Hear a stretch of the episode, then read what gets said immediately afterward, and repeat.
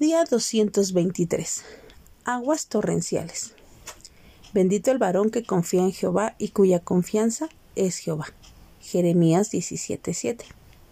En los últimos meses y en los últimos días ha habido muchas situaciones en los cambios climáticos. Han sido días y meses muy inciertos en cuanto al tiempo climático se refiere.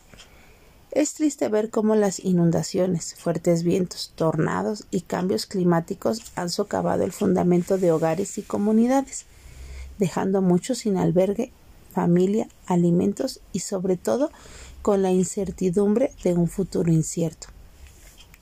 La lectura de hoy enfrenta al pueblo de Dios con la realidad de indiferencia ante los estatutos establecidos. El ser indiferente nos ciega y ensordece a la voz de alerta de Dios. Por eso dice, bendito el varón que confía en Jehová y cuya confianza es Jehová.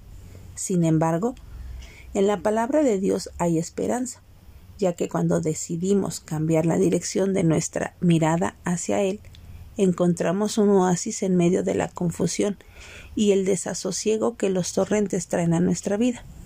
Así que busquemos aumentar la confianza en Dios, sabiendo con seguridad que estaremos firmes ante los momentos difíciles como lo expresa el Salmo 1, que te invito a leer en esta mañana.